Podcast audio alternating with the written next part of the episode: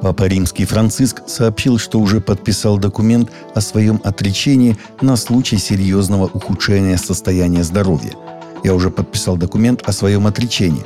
Государственным секретарем тогда был Торчиза Бертони. Я его подписал и сказал ему, в случае препятствий по медицинским причинам или по каким-либо другим, вот мое отречение, заявил 86-летний понтифик в интервью испанской газете ABC. Папа Римский Франциск заявил, что в его возрасте в сложившейся ситуации нужно либо поберечь силы, чтобы продолжить служение церкви, либо, напротив, оставить папский престол. Это не катастрофа. Папу Римского можно поменять. Нет проблем, заключил он.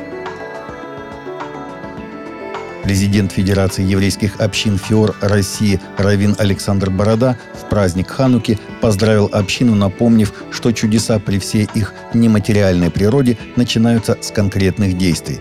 Ханука в этом году отмечается с вечера 18 декабря до вечера 26 декабря – Праздник посвящен чуду, которое произошло при освящении второго Иерусалимского храма после победы еврейского военачальника Иуды Маковея над войсками царя эллинистической Сирии Антиоха Эпифана в 164 году до нашей эры. Чудесным образом масла, которого было на одни сутки, хватило на 8 дней горения миноры, именно на тот срок, который был необходим для приготовления нового неоскверненного масла для храма. Впервые во Вьетнаме правительство дало иностранцу разрешение на проведение христианского мероприятия в общественном парке. Поместные церкви совместно с командой ассоциации Рида Сандерса провели рождественский фестиваль в Ханое – в мероприятии приняли участие местные музыкальные исполнители и исполнители BMX, сообщает christiannewswire.com. Во время выступления команда BMX выполняла спортивные трюки под песни христианских исполнителей. После развлекательной программы Рид Сандерс поделился благой вестью. Более 30 тысяч человек посетили мероприятия в Хашимине и Ханое, а 170 тысяч смотрели их онлайн. Всего 2000 человек сообщили, что приняли благую весть. Поместные церкви будут поддерживать контакт с этими людьми.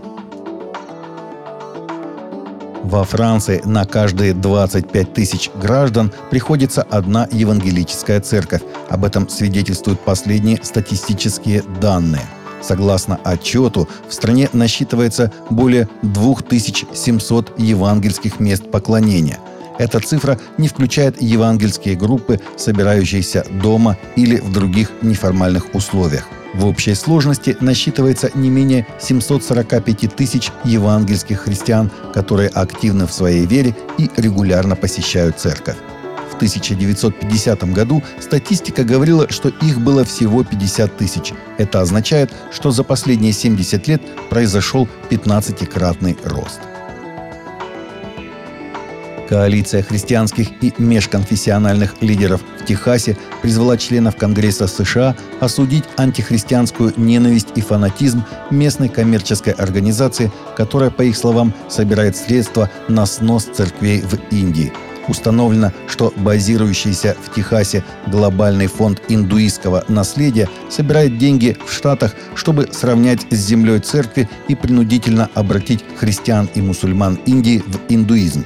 Согласно заявлению самого индуистского наследия, группа выступает за идеологию, известную как хиндутва или экстремистский индуистский супрематизм, согласно которому Индия принадлежит исключительно индуистам и в ней нет места для 220 миллионов индийских христиан и мусульман. Ведущие популярной в США христианской программы «Невероятная, основанная на вере» пришли к интересному выводу, что сегодняшняя церковь должна быть в состоянии объяснить, почему христианство полезно для общества, если христианская вера хочет процветать в 21 веке. Возражения против христианства в духе нового атеизма в последние годы ослабли. Претензии мира к церкви изменились на новое возражение. Нужно ли христианство вообще обществу? Брайерли, ведущий подкаста, называет это новое возражение одной из величайших проблем, стоящих перед современной церковью. Людей меньше интересует вопрос, истинно ли христианство или существует ли Бог. Молодое поколение больше озабочено вопросом, полезно ли христианство для общества или оно вредно. И в этой степени христиане в своей апологетике иногда могут отвечать на вопросы вчерашнего дня, а не на вопросы дня сегодняшнего. Таковы наши новости на сегодня. Новости взяты из открытых источников. Всегда молитесь о полученной информации и молитесь о мире и мире в сердцах.